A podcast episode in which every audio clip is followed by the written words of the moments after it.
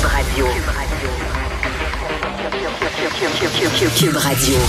En direct à LCN. 45, on va rejoindre Richard Martineau. Salut Richard. Salut Jean-François. Écoute, quand j'étais jeune à l'école, je pense que c'était un cours de morale.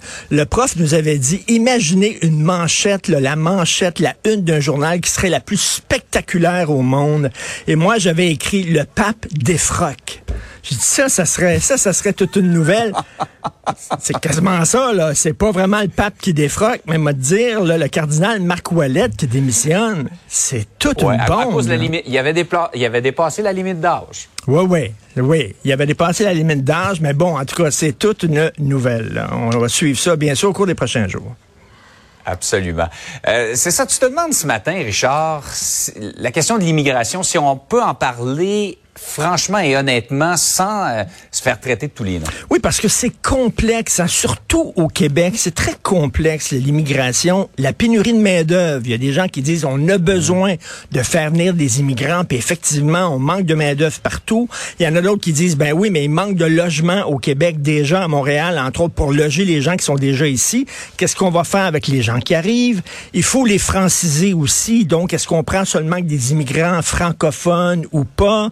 Euh, le chemin Roxham, ils arrivent par le chemin Roxham. Et là, c'est le Québec qui se trouve à absorber la venue euh, de ces immigrants-là qui viennent ici parce que Justin Trudeau avait envoyé un tweet en les invitant à venir. On se souvient de ça. Il y a des gens qui disent, bon, on devrait peut-être les prendre et en envoyer une certaine partie dans le reste du pays. Bon.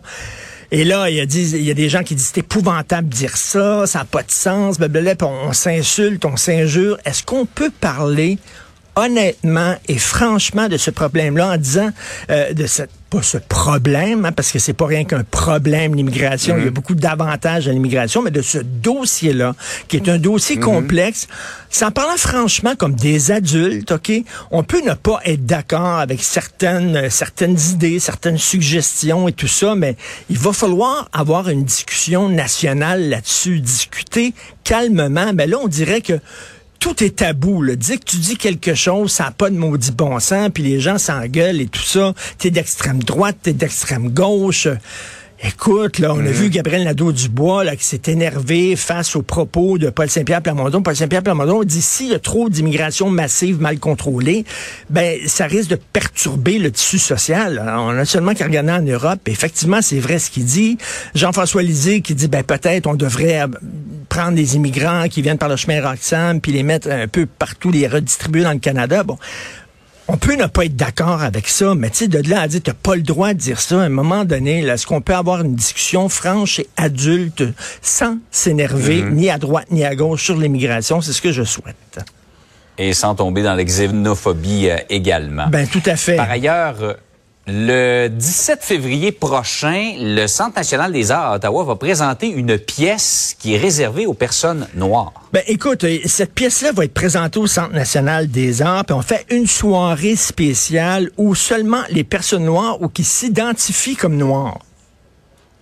C'est ça, j'avoue, j'a- j'a- ils s'identifient comme noir. Est-ce que je pourrais, moi, dire, je me sens noir en dedans, je m'identifie comme noir, entre bref, une soirée seulement pour, euh, pour les personnes noires, parce qu'on dit que, bon, on veut créer un climat où les gens vont avoir un sentiment d'appartenance. Euh, Verrais-tu ça, toi, en disant, moi, quand je suis rien qu'avec des blancs, j'ai un sentiment d'appartenance, je suis avec des gens qui sont comme moi et tout ça. Il n'y a pas de bon racisme, il n'y a pas de bonne discrimination. On veut dire, dire, on interdit les Noirs, on s'est battu contre ça pendant des années en disant c'est pas vrai. La solution, c'est de se mélanger. Moi, ça. je fais partie d'une génération.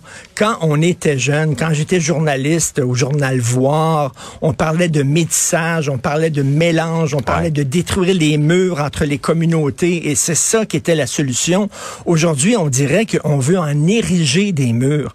Autant on n'accepterait pas une soirée pour blancs seulement ou pour euh, hétéros seulement ou pourquoi on fait des soirées pour noirs seulement? Au contraire, je, je ne comprends pas ça. Et ça, c'est le Centre national des arts d'Ottawa. Donc, écoute, c'est un, Ben oui. un- une, salle de théâtre qui est euh, financée à 50% je crois, par le gouvernement fédéral. Et qu'on arrive avec ce, ce- Est-ce que ça, ça va aider vraiment aux communautés à se mélanger et être ensemble, de dire on fait des soirées pour un tel puis tel groupe seulement, puis on ferme la porte. Je me pose la question, mais écoute, ce genre d'idéologie-là euh, commence vraiment à progresser au Canada et moi, ça m'inquiète. Ça va à l'envers de tout ce que disait Martin Luther King en disant, j'espère qu'on ne jugera pas les gens par la couleur de leur peau. Maintenant, on les juge par la couleur de leur peau, qu'ils soient blancs ou noirs malheureusement. Et il s'est battu tellement longtemps contre ben la ségrégation euh, dans, dans, certains coins des États-Unis. Hey Richard, passe une bonne journée. Merci, bonne journée tout le monde. À demain. À demain.